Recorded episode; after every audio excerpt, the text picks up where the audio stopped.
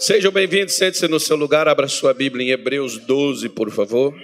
Está escrito na Bíblia assim: Portanto, nós também, pois que estamos rodeados de uma tão grande nuvem de testemunhas, deixemos todo o embaraço e o pecado que tão de perto nos rodeia e corramos com paciência a carreira que nos está proposta.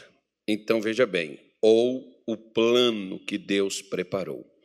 Deus tem um plano para cada pessoa. Deus, no nosso nascimento, na nossa geração, no momento que fomos concebidos no ventre das nossas mães, Deus já sabia o nome que seria dado, Deus já sabia quem era, Deus já tinha o plano preparado para aquela vida que passou a existir a partir daquele momento. Embora o profeta diz que já existia na eternidade, né? Mas deixa isso aí que isso é uma coisa assim muito profunda para ser explicado em poucas palavras. Mas é, nós, pelo que se conhece do tempo da vida, né? Alguns nascem com sete meses, outros com seis, outros com esses dias, aquela, aquela senhora, aquele, aquele menino que nasceu com seis meses, está aí, né? Está aí. É uma coisa fantástica. O testemunho dessa mãe, uma mulher de fé. Mas vamos deixar ela contar, porque está determinado quando ela vai receber o filho em suas mãos e acabar toda a luta e a dificuldade pela qual passou e está passando. É muito bonito o testemunho dela vai ser algo assim que vai tocar muita gente. Mas veja bem, Paulo, que possivelmente é ele o escritor de Hebreus, ele fala sobre embaraços, coisas que ainda não é o pecado, mas atrapalha a pessoa de alcançar esse propósito que Deus tem para ela. A pergunta muitas vezes é: eu estou vivendo o que eu planejei para mim ou estou vivendo o que Deus tem planejado para a minha vida?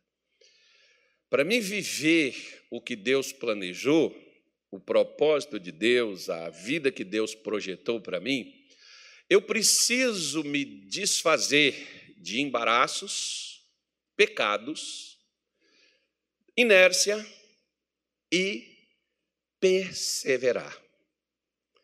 Às vezes tem pessoas que elas dizem assim: "Ah, mas é muito complicado, porque é muito difícil, porque a gente tem que até quando eu vou ter que lutar, até quando eu vou ter que enfrentar tudo isso? Até você vencer, irmão. A perseverança é uma necessidade na vida cristã. Em todas as áreas, na oração, na pregação, na, no ensino, no viver, no caminhar, no andar, a gente, a gente tem que perseverar. A Bíblia mostra exemplos de perseverança, um dos maiores é Jó, que perdeu tudo, foi ao nada e do nada recebeu em dobro tudo que havia alcançado na vida. E tantos outros. Né? Nós não chegamos ainda na, na parte da perseverança. Nós falamos alguns exemplos, não todos, acerca de embaraços. E hoje eu entrei acerca do pecado. Porque o pecado, ele é igual à cura. Existem pessoas que elas estão em pecados, mas não é porque o pecado as prendeu não é porque elas não podem sair. A pessoa não quer. A pessoa tem que deixar. Jesus, por exemplo, falou para aquela mulher adúltera em João 8, quando ele disse para ela: Vai e não peques mais. Porque, ah, mas se a pessoa tem condição da pessoa não pecar, tem principalmente aquilo que ela já sabe que ela errou. E Satanás, por exemplo, ele é legalista. Ele sabe que onde eu erro é onde eu sou falho. Em outras palavras, eu não gosto de utilizar muito isso, mas é, as pessoas dizem assim: é a fraqueza da pessoa. Porque muitas vezes a fraqueza de um homem não é mulher. A fraqueza de um homem é outro homem, porque ele se engraça e se interessa por outro homem. Às vezes a fraqueza de uma mulher não é um homem, é uma outra mulher, porque ela se interessa por mulheres.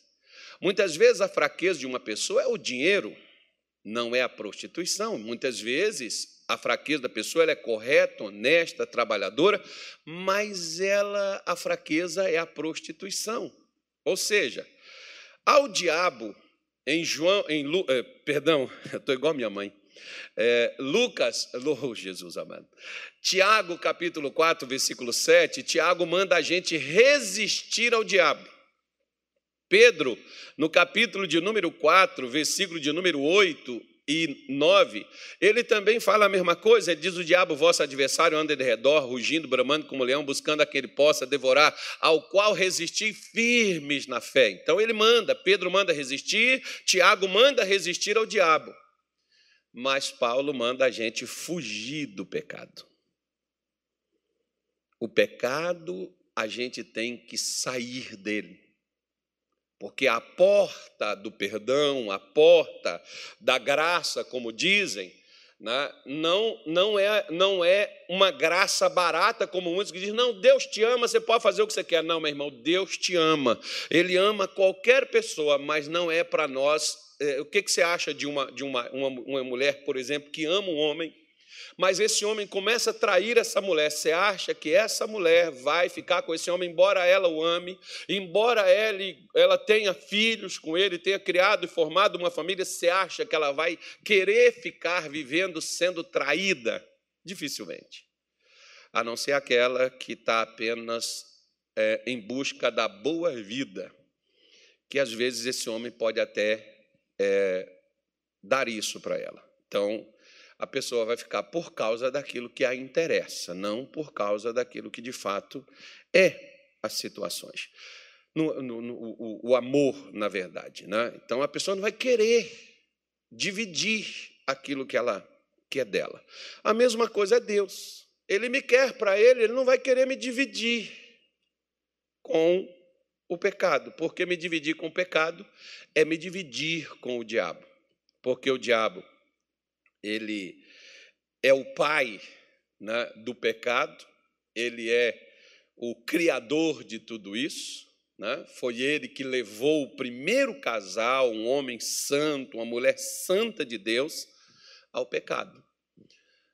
Foi ele que conseguiu essa façanha. E é ele que também vem na minha vida e na sua. O Kenneth conta uma coisa, em um dos livros dele que eu li, que eu não sei qual foi o livro mais, que ele disse que um dia ele passando pelo Texas, ele parou, tinha um senhor que ia na frente e atrás dele estava porcos. Acho que coletivo de porcos é vara, né?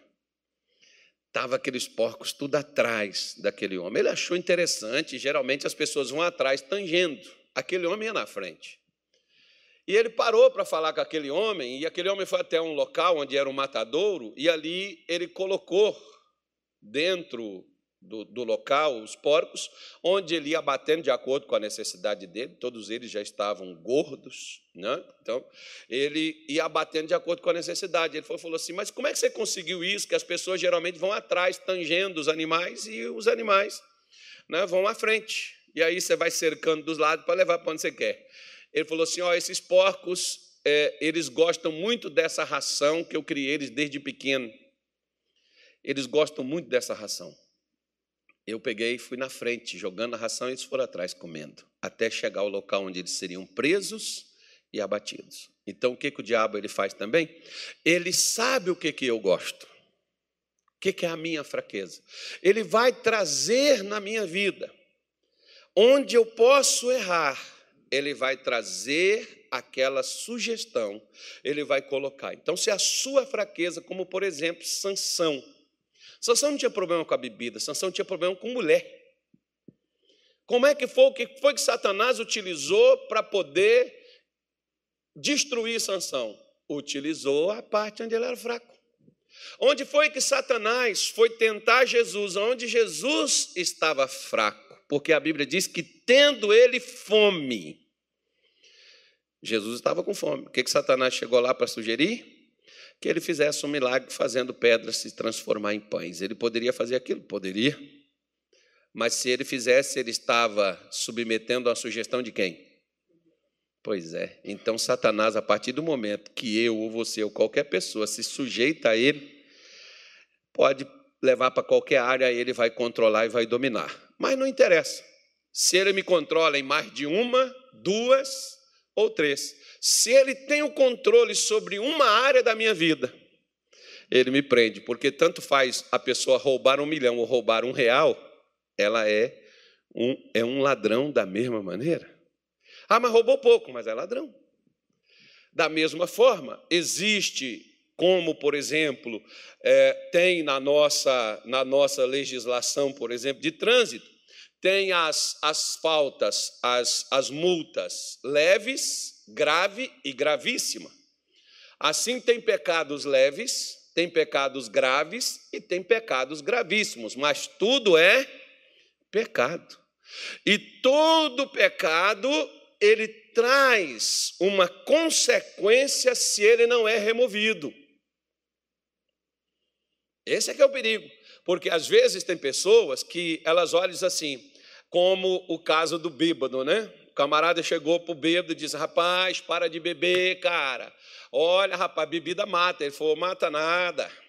Se matasse, eu já tinha morrido. Ele falou: Não, cara, mas vai matando aos poucos. Aí ele diz assim: Mas eu também não estou com pressa de morrer. Né? Então, tem gente que, às vezes, ele vai vivendo na prática, ele vai andando na prática do pecado, e ele vai vivendo no pecado, mas aparentemente as coisas ainda estão dando certo para ele ou para ela. O camarada olha e diz assim: Cara, eu vou para a igreja, eu oro, eu busco a Deus, eu levanto de madrugada. É uma guerra, é uma luta, é uma batalha. E esse cara aí, que nem busca a Deus ou está na igreja, é um relaxado, desprovido, é um. Não vamos nem falar essas palavras, né? Aí essa pessoa, tudo dá certo para ela, pastor, por que, que acontece isso? Deixa eu falar uma coisa com você. Você acha que Satanás vai lutar contra você? Se você está aliado a Ele. Deixa eu te falar uma coisa. Você sabe o que, que Satanás negocia? Não é carro, não é casamento, não é filho, não é ministério. O que Satanás negocia não é profissão nem dinheiro. O que Satanás negocia é alma. Que adianta o homem ganhar o mundo inteiro e perder a sua alma, disse Jesus para aquele camarada rico que preparou seus celeiros, que colheu abundantemente, mas não tinha vida com Deus. A pergunta foi essa: essa noite te pedirão a tua alma que você preparou para quem é?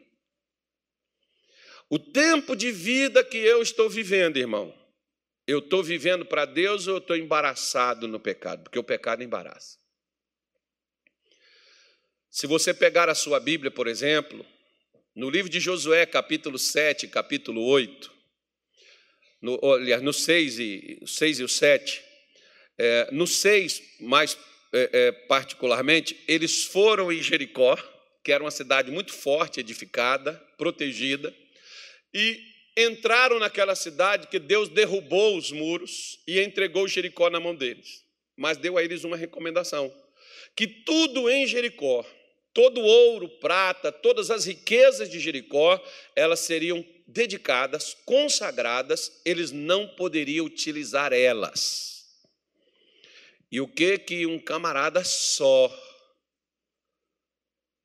um sujeito chamado Acã, filho de Carmi, filho de Zabdi, filho acho que de Zerá, uma coisa assim, tomou daquilo que Deus disse que não era para tomar, escondeu ninguém sabia, exceto ele e sua casa, sua família, seus filhos, sua mulher, sabiam, porque ele escondeu dentro da sua tenda. Eles sabiam, mas não contaram para ninguém. Mas Israel foi batalhar uma batalha pequena e significante e eles fracassaram. E Josué disse: Não, Deus prometeu vitória, por que eu não estou vencendo? E Josué foi orar a Deus. E Deus mostrou o motivo por que, que Israel fracassou e não venceria.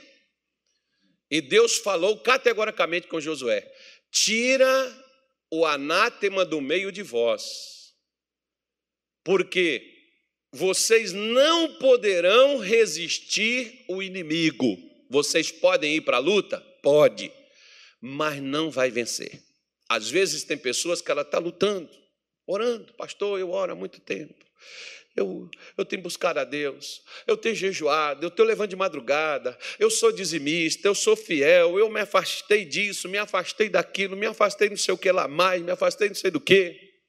E às vezes existe um pecado escondido dentro da minha vida, a qual Satanás não tem nenhum interesse que eu saiba, mas por meio dele ele me segura. Mas primeiro eu quero te mostrar Tiago, capítulo de número 1, por favor. Abra aí na sua Bíblia. Tiago, capítulo 1. Tiago 1. Posso ler? Posso?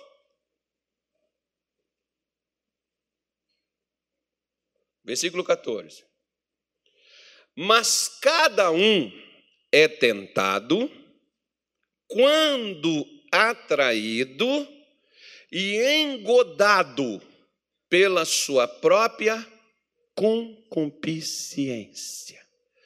Primeira coisa, o que, que é concupiscência? Concupiscência significa desejos os quais eu tenho e não consigo controlar. Por exemplo, a ira.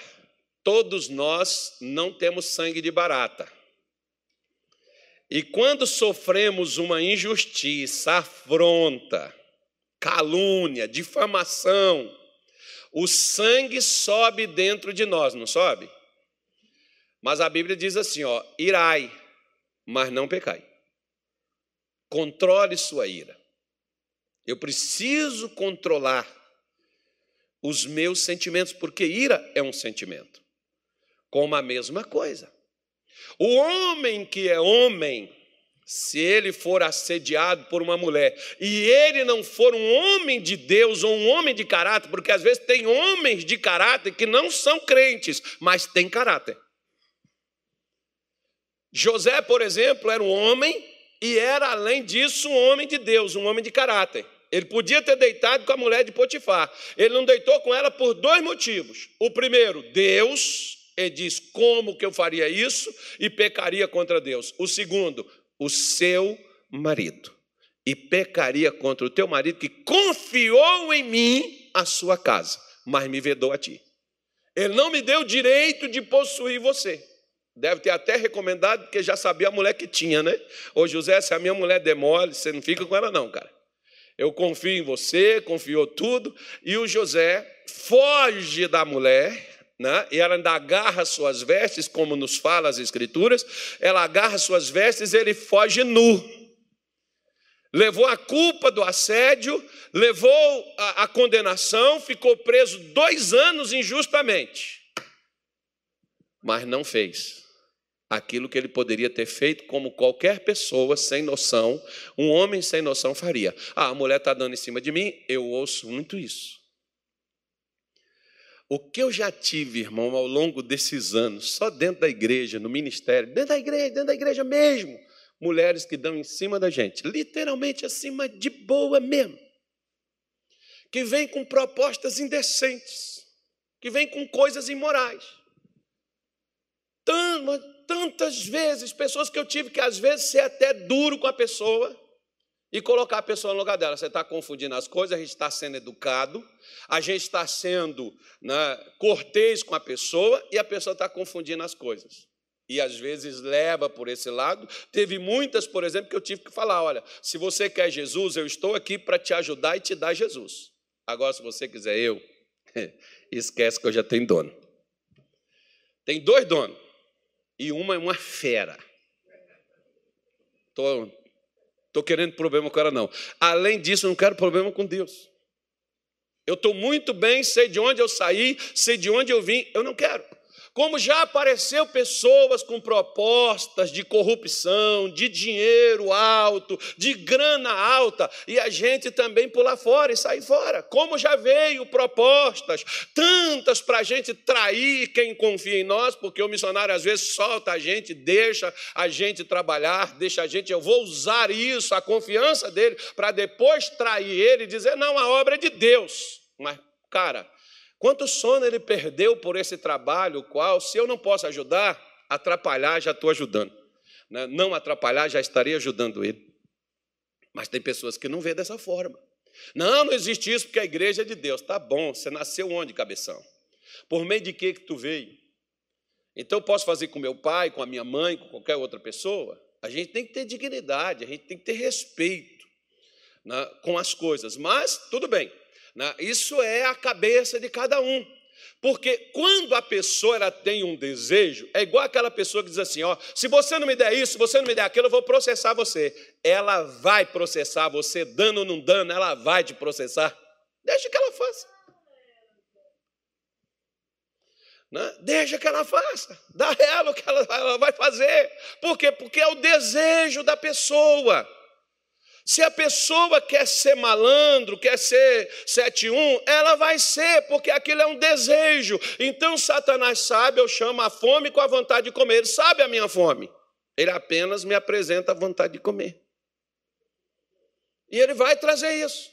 Por isso que Tiago está dizendo: olha, cada um Todos nós, isso significa que, independentemente se eu sou pastor, se eu, é, o apóstolo, o, o profeta, o evangelista, o mestre, não importa o cargo, a função, o crente normal, o, o espiritual, o rico, o pobre, a mulher, o homem, qualquer pessoa, ela é tentada e ela é atraída por aquilo que ela alimenta dentro de si mesma. Por exemplo, Agora eu vou entrar onde eu preciso. Por exemplo, existem pessoas que elas têm uma coisa até legal. Elas querem ser usadas por Deus. Ô oh, pastor, eu quero, né, que, eu quero ser usado por Deus, eu quero curar as pessoas, eu quero libertar os presos, eu quero pregar o Evangelho. Maravilha. Isso é uma coisa boa, Paulo diz, olha, em 1 Timóteo 3, ele diz: aquele que deseja episcopado, excelente obra deseja.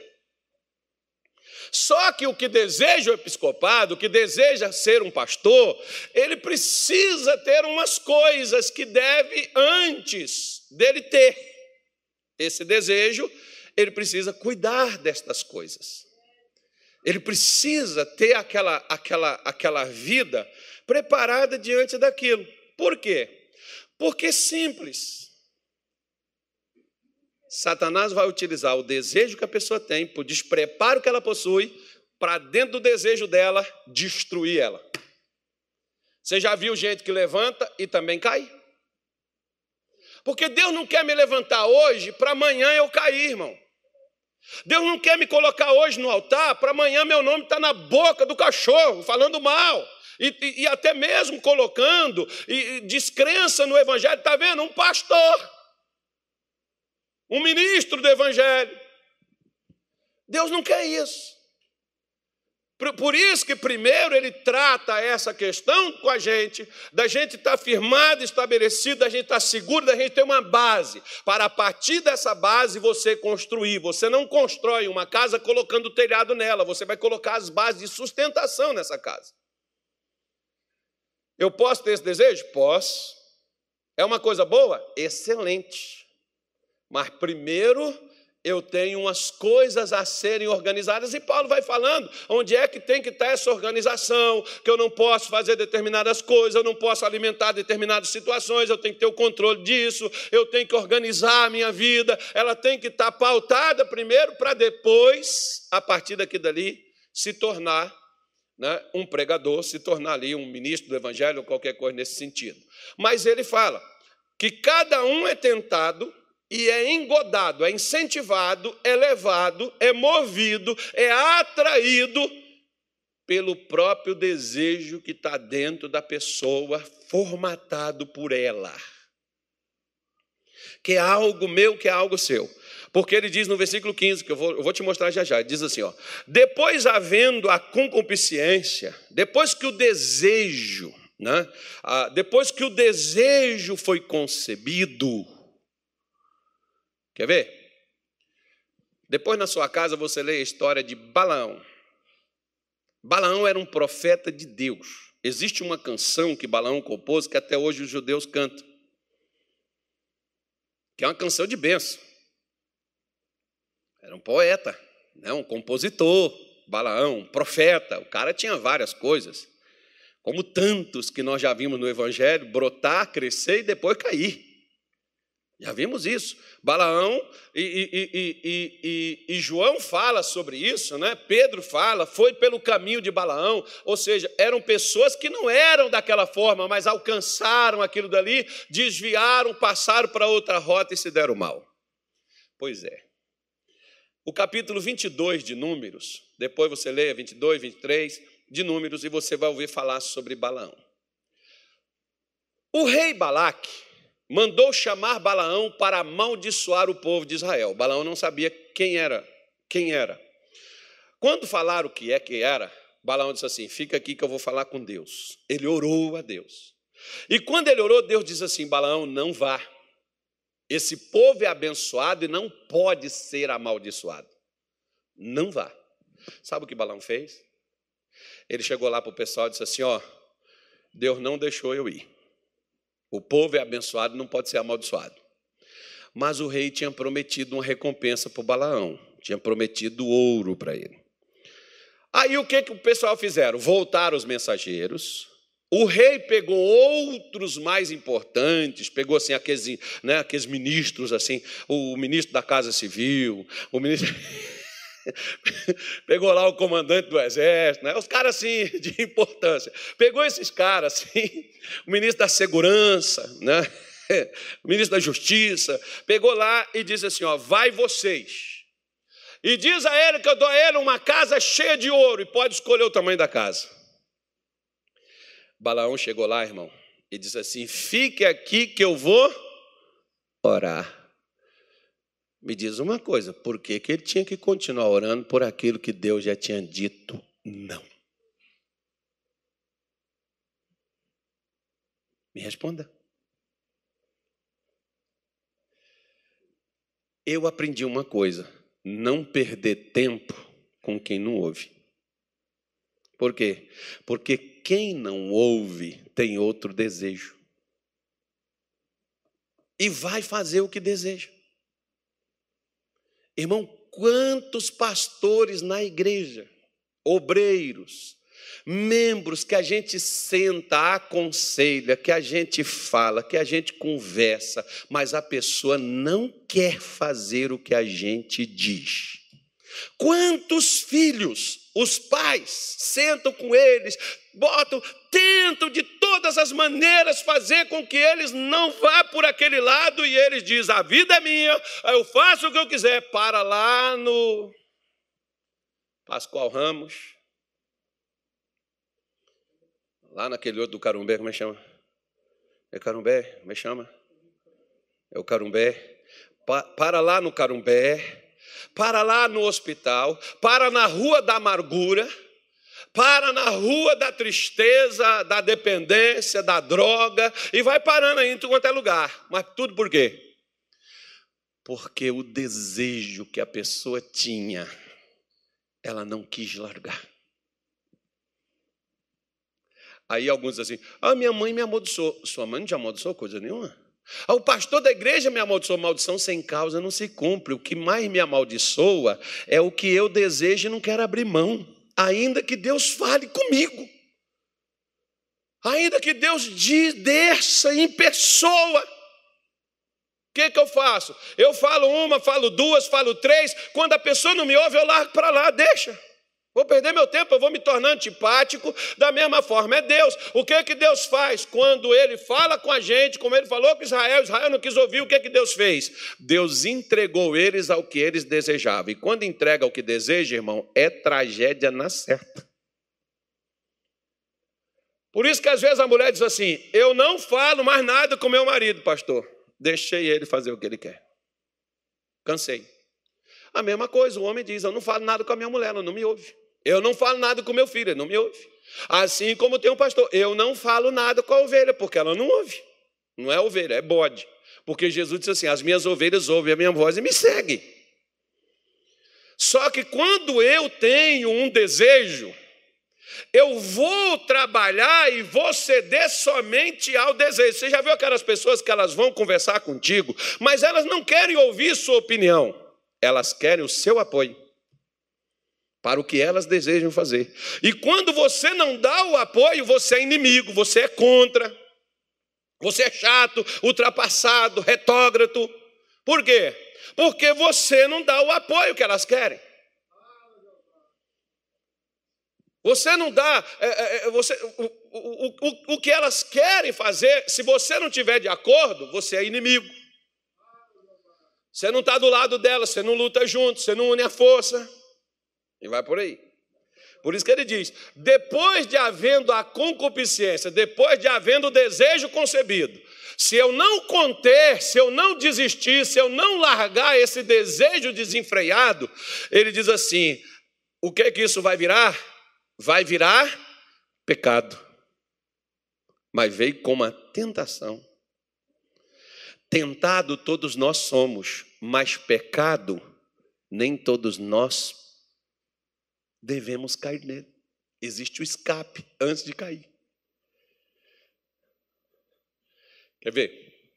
Sempre quando a gente aconselha jovens, quando eles começam, até, até uns idosos também, tá, irmão? Pessoa que vem, respeita a gente, a pessoa diz assim: Ó, oh, pastor, eu vou, eu estou gostando de uma pessoa, eu estou querendo namorar essa pessoa e tal. Ó, oh, vai falar com os pais, é a primeira, as primeiras pessoas que têm que concordar são os pais. No meu, no meu caso, né? Eu não estou falando isso como norma de todo mundo, porque cada, cada, cada caso tem o seu tempero. Eu acho que eu, por exemplo, no meu caso, como pastor, eu tenho que orientar, eu tenho que ensinar as pessoas, não controlar elas. Não, você não pode casar com essa pessoa, que essa pessoa não é certa para você. Eu vejo gente que casa por negócio de profecia. Não, porque Deus me mostrou que o fulano vai casar com o fulano. Você vai lascar a tua vida e vai destruir tua situação. E depois você vai dizer assim: Eu só estou casado por causa da palavra. Não, você não está casado por causa da palavra, você está casado por causa de burrice. Não bota a culpa em Deus, não. É de burrice por ter dado ouvido a um desejo. Né? Eu já vi muito isso. Já vi muito esse filme acontecendo dentro da igreja. Então, eu não me intrometo. Primeira coisa, se você acha que você não tem que me pedir orientação, que você não tem que se aconselhar comigo, eu não vou ficar governando tua vida, ficar dominando você, dizendo faça isso, faça aquilo. Não. Se você não ouve, tem pessoas que às vezes vêm falar comigo, eu já preguei aqui na igreja, mas a pessoa quer outra coisa. Eu não posso mudar a Bíblia, meu irmão. A Bíblia está lá. Aí quando eu digo, olha, mas o que, que a Bíblia diz? É, o senhor pregou no culto, então para que você está querendo conversar comigo em particular para eu mudar a versão? Por que, que a pessoa está indo no particular se ela já ouviu no público aquela declaração e aquela orientação da palavra de Deus? Ou seja, é como às vezes eu brinco com os pastores, eles vêm assim, pastor, eu quero conversar, os que estão submissos à, à, à minha liderança, eles vêm e dizem assim: eu queria falar com o senhor sobre isso, isso e isso. Os que eu entrego, por exemplo, cargo de liderança, líder dos homens, líder das mulheres, eles vêm conversar comigo e dizem assim: não, como o pastor Daniel veio sábado, agora ele diz assim: eu estou querendo fazer um negócio e queria saber da opinião do Senhor. Eu disse a primeira coisa: você perguntou para Deus se você deveria fazer o que você quer fazer? Ele disse: perguntei. Eu disse: então faça, porque Deus é maior do que eu. O que, que Deus falou? Ele falou para fazer? Eu falei: então eu não sou inferior, eu não sou maior do que ele para dizer não, não vai fazer. Ele falou: mas o senhor é o líder. Eu falei assim: mas o dono é ele. Tem que, tem, tem que haver consideração? Tem. Tem que haver um respeito? Deve. Eu não vou chegar aqui, meter os pés pelas mãos e dizer missionário não manda aqui porque Deus mandou fazer isso. Não. Deus sabe que existe um missionário aí acima. Sabe que existe uma diretoria acima. Não é assim. E Deus respeita a autoridade. Sabe por quê, irmão? Porque só tem autoridade quem respeita a autoridade. Se você não respeita a autoridade, você não tem autoridade nenhuma. Você tem a rebeldia. Né? Nós, como cristãos, devemos respeitar, seja a autoridade na escola, seja na rua, a polícia, seja as autoridades espirituais, seja o que for. Nós, como filhos de Deus, estamos debaixo de autoridade. Quem não respeita a autoridade não tem autoridade nenhuma, nem para falar, nem para fazer aquilo que muitas vezes a pessoa deseja fazer, ela não vai ter. Então ele diz: havendo a concupiscência, havendo desejo sendo concebido, porque enquanto eu tiver apenas na fase do desejo, existe a maneira de evitar. Mas, se eu der, você pega uma planta, rega ela, ela pode não prestar. Ela vai crescer. Por quê? Porque você está regando ela. Pega um animal que você nem gosta, peçonhento, seja lá qualquer coisa, alimenta ele, ele vai crescer.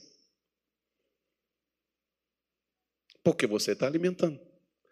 Alimenta um desejo e ele vai se realizar. Por quê?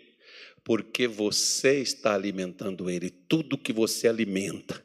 Aquela pessoa, por exemplo, que comete o suicídio, ela não começa pegando uma faca ou pegando uma corda e amarrando no pescoço e pendurando.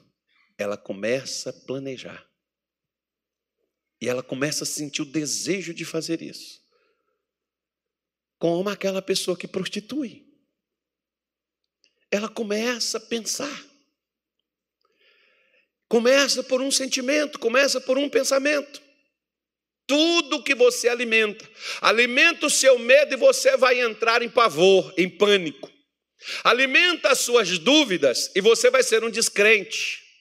Alimente. Tudo que você alimenta ganha vida, cresce. Alimente as suas dúvidas, morre a sua fé. Alimente a sua fé, acaba as suas dúvidas. Alimente a sua fé, o medo vai embora. Mas alimente o medo. Não, mas é que, e se, ai tá, e se for, vai alimentando tudo que se alimenta, porque está dizendo, ó, o desejo, quando ele é concebido, quando eu faço, eu vou lá e faço o que eu quero. Tinha um pastor que eu trabalhei com ele que ele falava assim comigo, Carlos, não deixe o seu pecado chegar a Deus. Antes que o seu pecado chegue a Deus, vai você primeiro. E trate o pecado. Por quê? Porque quando o pecado chega a Deus, sabe o que é que vem? Vem juízo, vem sentença. Por isso que diz o pessoal que é melhor um acordo do que uma demanda na justiça. É melhor você fazer um acordo do que estar numa demanda. Né? Porque às vezes lá na demanda você vai perder. Ou lá no, né? num acordo, além de você não ter né, o desprazer, as coisas que possam acontecer, às vezes é muito melhor. Mas tem gente que prefere a demanda, né? E aí fica nessa situação, criando mágoa, rancor, criando situações constrangedoras, criando é, né, sentimentos e alimentando coisas que não prestam. Porque ele diz: o pecado, quando, se, quando é concebido, dá luz, a, a, o desejo, quando é concebido, dá luz ao pecado. E o pecado sendo consumado, que, que ele vai gerar na vida da pessoa? Morte. E sabe como Satanás tem matado muita gente, irmão? Pelo coração, mas não é infarto, não. E nem AVC. Salmo 81, abra aí na tua Bíblia. Vamos terminar, já estou acabando, amém? Amém, gente, é de graça. Quem não falar amém vai pagar 100 reais. Aí vocês falam, mas não pagam 100 reais, né? Vai ter que dar os 100 reais do mesmo jeito. Se eu pedir, eu sou pidão. Se eu não pedir, vocês não dão. Amém? Aí, ó. 100 reais. Já está todo mundo devendo. Diz assim, versículo 11, Salmo 81. Mas o meu povo não quis ouvir a minha voz, Israel não me quis pelo que eu os entreguei aos desejos do seu coração e andaram segundo o seu próprio conselho. Ah, diga assim, ah. Não fala assim com mais sentimento. Ah. O Flamengo perdeu, só os flamenguistas. Ah, poxa. Perdeu mesmo? Eu estou por fora. É profecia, não? Aconteceu? Aconteceu? Lascou. Eu não sabia. Senão não teria feito essa brincadeira, porque a Bíblia diz assim: chorai com os que choram. Eu que não vou chorar, mas ri com os que ri. então estou rindo com o pessoal que. Né? o pessoal que não é inimigo da cruz. Então. Desculpa, tá? Brincadeira. Mas vamos lá. Diz assim, ó. Israel não quis ouvir, Israel, Israel não me deu ouvidos, eu entreguei aos desejos de seu coração e andaram segundo seus próprios conselhos. Aí Deus dá um lamento, que diz assim: Ah, se o meu povo me tivesse ouvido. Se Israel andasse nos meus caminhos, o que que aconteceria? E o que que acontece quando a pessoa ouve, quando ela faz o que Deus sugere? O que que acontece? Ele diz assim: em breve eu abateria os seus inimigos e voltaria a minha mão contra os seus adversários. Versículo 16: E eu sustentaria com o trigo mais fino e o saciaria com o mel saído da rocha. Por que, que Deus não moveu a mão contra o inimigo meu e não move? Por que, que Deus não move a mão contra aquilo que nos destrói? Porque diz: já que você não me ouve, você foi fazer o que você quis, assuma as consequências. Ah, pastor, mas eu tenho orado.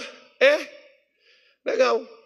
Não adianta você orar e não fazer o que Deus te recomenda. Satanás aprendeu que quando ele alimenta os desejos do nosso coração, ele nos põe contra Deus. Ele aprendeu isso lá no Éden. Porque você vê, por exemplo, Deus chega para Eva e não tem que esse negócio de falar, irmão, que a Eva não sabia, Deus falou com Adão e Adão não passou informação direito. Para com essa, essa ladainha. Isso é desculpa de gente para dizer assim: eu não sabia. Né? Não sabia. Né? Maldição sem causa, como passa no seu voar, maldição sem causa não virá. Provérbios 26, versículo 2 está escrito na palavra de Deus, cumpre ela. Então, quando Deus falou com Adão, Eva estava lá. Ela ouviu a recomendação. E o que que Deus foi bem taxativo, claro, não coma, porque se comer vai morrer, vai perder acesso. Não vai chegar mais. Não vá não, senão, mas Eva, ela desejou o fruto. Ela quis. Ela quis. Olha para cá. Será que hoje o que eu estou passando não é por causa do que eu decidi querer e ter? Hã? Será que Deus não me entregou e disse: Carlos, eu não vou falar mais nada com você? Eu vou deixar você fazer o que você quer? Mas também tem uma coisa. Eu vou deixar você andar nos seus próprios conselhos, você vai fazer a sua vontade, e eu não vou cuidar dos inimigos por você, e nem vou colocar a minha mão contra os seus adversários. Resolve aí. E nem vou te saciar, nem com mel, nem com trigo. Não vou te fazer, não vou te prover nada. Não vou te dar coisa alguma corre atrás. Você já viu que hoje tem tanta gente correndo atrás de tanta coisa, plantando vento e colhendo tempestade. Por quê? Porque Satanás descobriu que se ele alimentar os meus desejos, não, porque eu quero, porque tem que ser desse jeito, porque é dessa forma, eu me sinto bem, é assim, é? Então tá bom. Só não reclame quando o inimigo estiver fustigando a sua vida, estiver nos seus caminhos bloqueando, prendendo e fechando tudo. Porque você sabe como Satanás tentou deter Paulo? Sabe? Não, né? Vou te mostrar. Segundo aos Coríntios capítulo 12. Estou terminando. Digam graças a Deus. Isso, eu sei que vocês querem ir embora. Diz assim, ó. Olha só o que que Paulo falou. Versículo de número 1, capítulo 12. Em verdade que não convém gloriar-me, mas passarei as visões e revelações do Senhor. Conheço um homem em Cristo que há 14 anos, se no corpo, não sei, se fora do corpo, não sei, Deus o sabe, foi arrebatado até o terceiro céu. E sei que o tal homem, se no corpo se fora do corpo, não sei, Deus o sabe, foi arrebatado ao paraíso e ouviu palavras inefáveis, de que ao homem não é lícito falar. De um assim me gloriarei eu, mas de mim mesmo não me gloriarei, senão das minhas fraquezas. Porque se quiser gloriar-me, não serei nécio, porque direi a verdade, mas deixo isso para que ninguém cuide de mim mais do que em mim vê ou em mim ouve e para que não me exaltasse pelas excelências das revelações, foi dado a ele o que, irmão? Hã? Um espinho no quê? Na carne. A saber, um mensageiro de Satanás para me esbofetear, a fim de não me exaltar. O que é um cara exaltado? Arrogante, soberbo existe uma coisa, ó. Tem pessoas que elas são ousadas. Ousadia é uma coisa, arrogância é outra. O, o arrogante é aquela pessoa que ela até tem determinadas qualidades. E por causa dessas qualidades, ela se acha superior aos outros. O missionário uma vez estava contando uma coisa, que um, um pastor que ele trabalhou com ele desde pequeno, jovem, falou com ele, às vezes, missionário, o, o cara expulsa um demônio de uma pessoa e o demônio entra em quem está expulsando ele. Aí o missionário diz assim, mas como assim, fulano? Às vezes manifesta um demônio lá e, nem, e o obreiro está lá, o pastor vai lá não consegue expulsar. Aí chega um e vai lá, controla a situação e expulsa. E vira para os outros e diz: É assim que faz, está vendo? Ó, é isso que dá, não se consagrar, não buscar a Deus.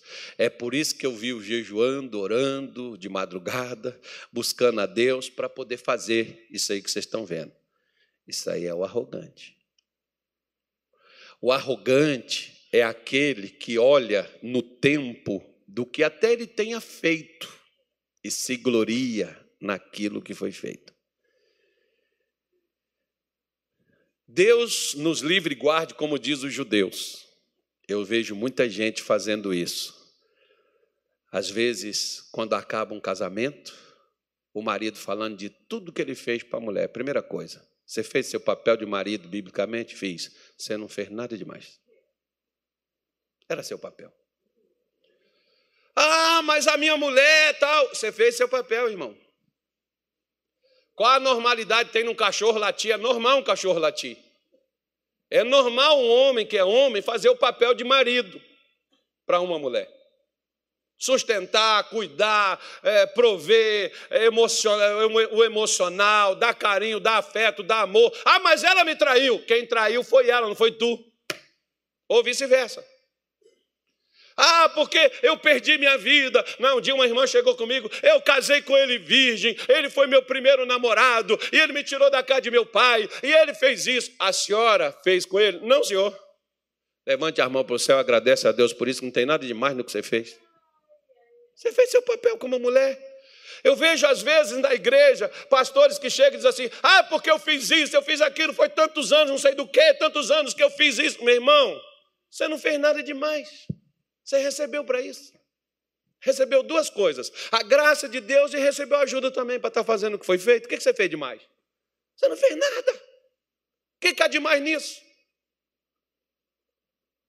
Se não fosse Deus me dar a vida, nem vivo eu estaria. O que, que tem demais nisso aí? Não tem nada. Mas nós temos uma coisa, não são todos, porque é o problema de Paulo. Paulo não tinha problema com mulher. Paulo não tinha problema né, com sentimentos assim para um outro homem, meio efeminado. Ele não tinha esse problema. Mas ele tinha um problema. Ele era tão culto e tão sábio, e Deus mostrou ele tanta coisa, que ele vestia a capa assim, pegava o microfone e dizia: Agora o culto vai começar. A partir do momento que ele chegou, né? Eu já vi pastor assim, irmão, chegar e dizer assim: agora o culto está começando. Como? O culto começou desde a hora que começou os louvores. O culto não começa na hora que eu chego aqui, o culto começa quando os irmãos iniciam ele.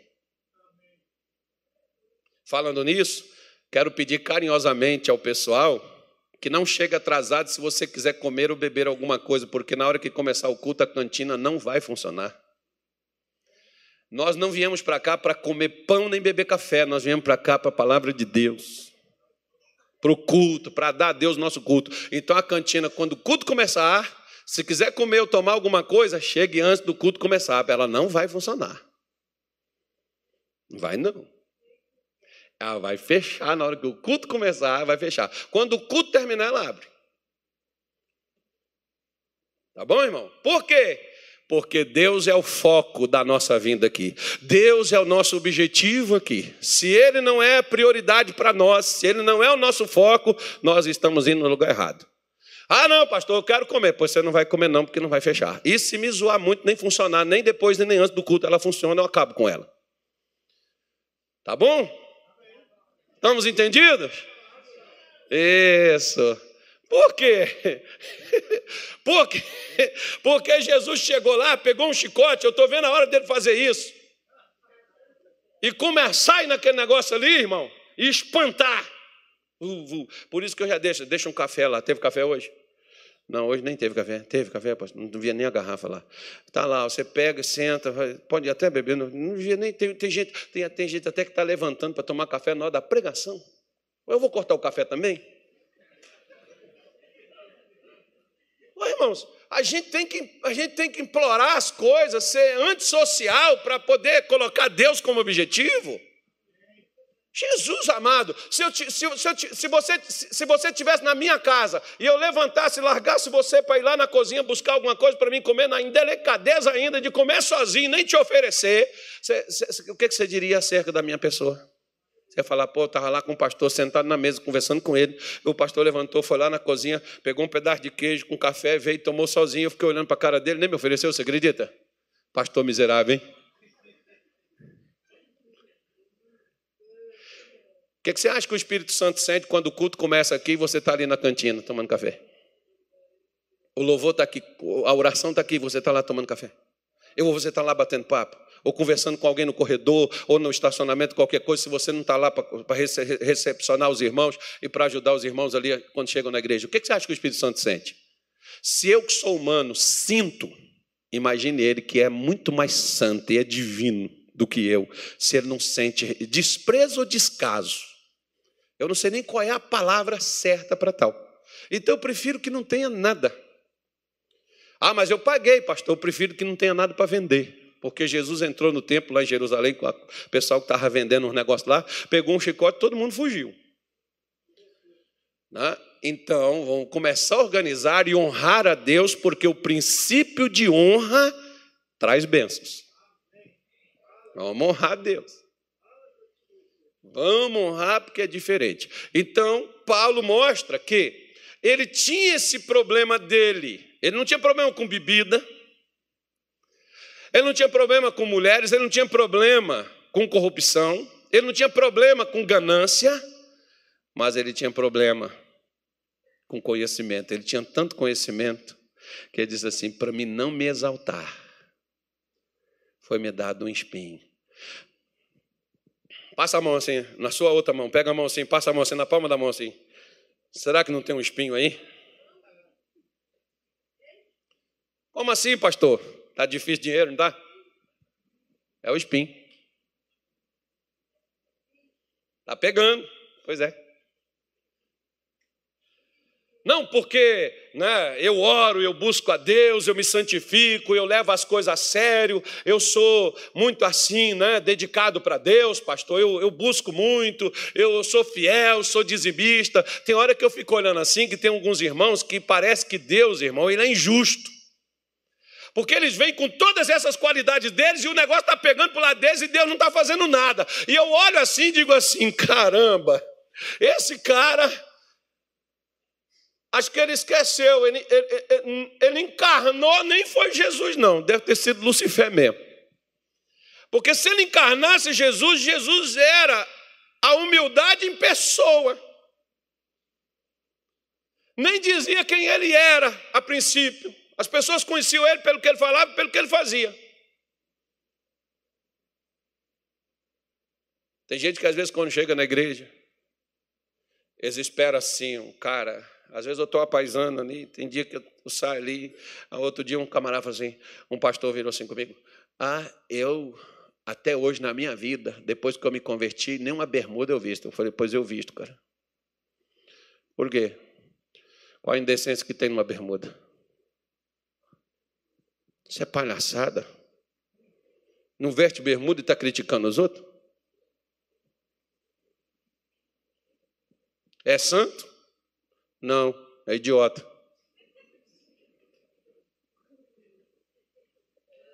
Porque a santidade não está no que você fala, faz somente, irmão. Está no que você fala. Que às vezes o problema de muita gente é falar demais, a pessoa tem a língua solta. Minha mãe dizia para mim desde criancinha: quem fala muito dá bom dia cavalo. Eu chegava lá no curral para os cavalos: bom dia cavalo. E minha mãe. Eu queria que o cavalo me respondesse. Já pensou o cavalo? bom dia. Eu voltava com a minha mãe, mãe, o cavalo não respondeu. Ô menino, não é isso.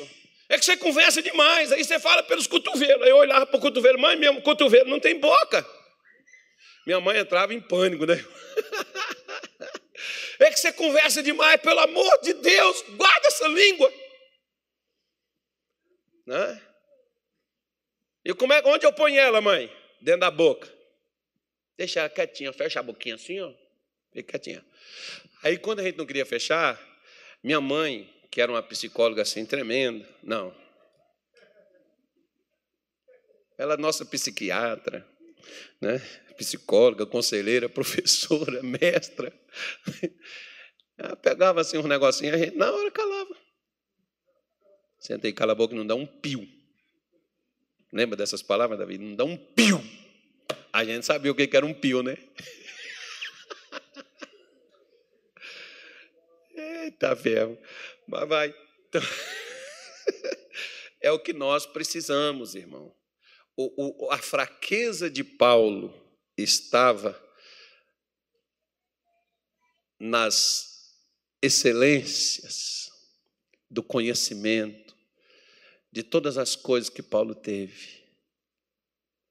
Sabe por que, que Paulo teve isso? Porque ele quis isso, ele buscou isso. Ele encontrou isso.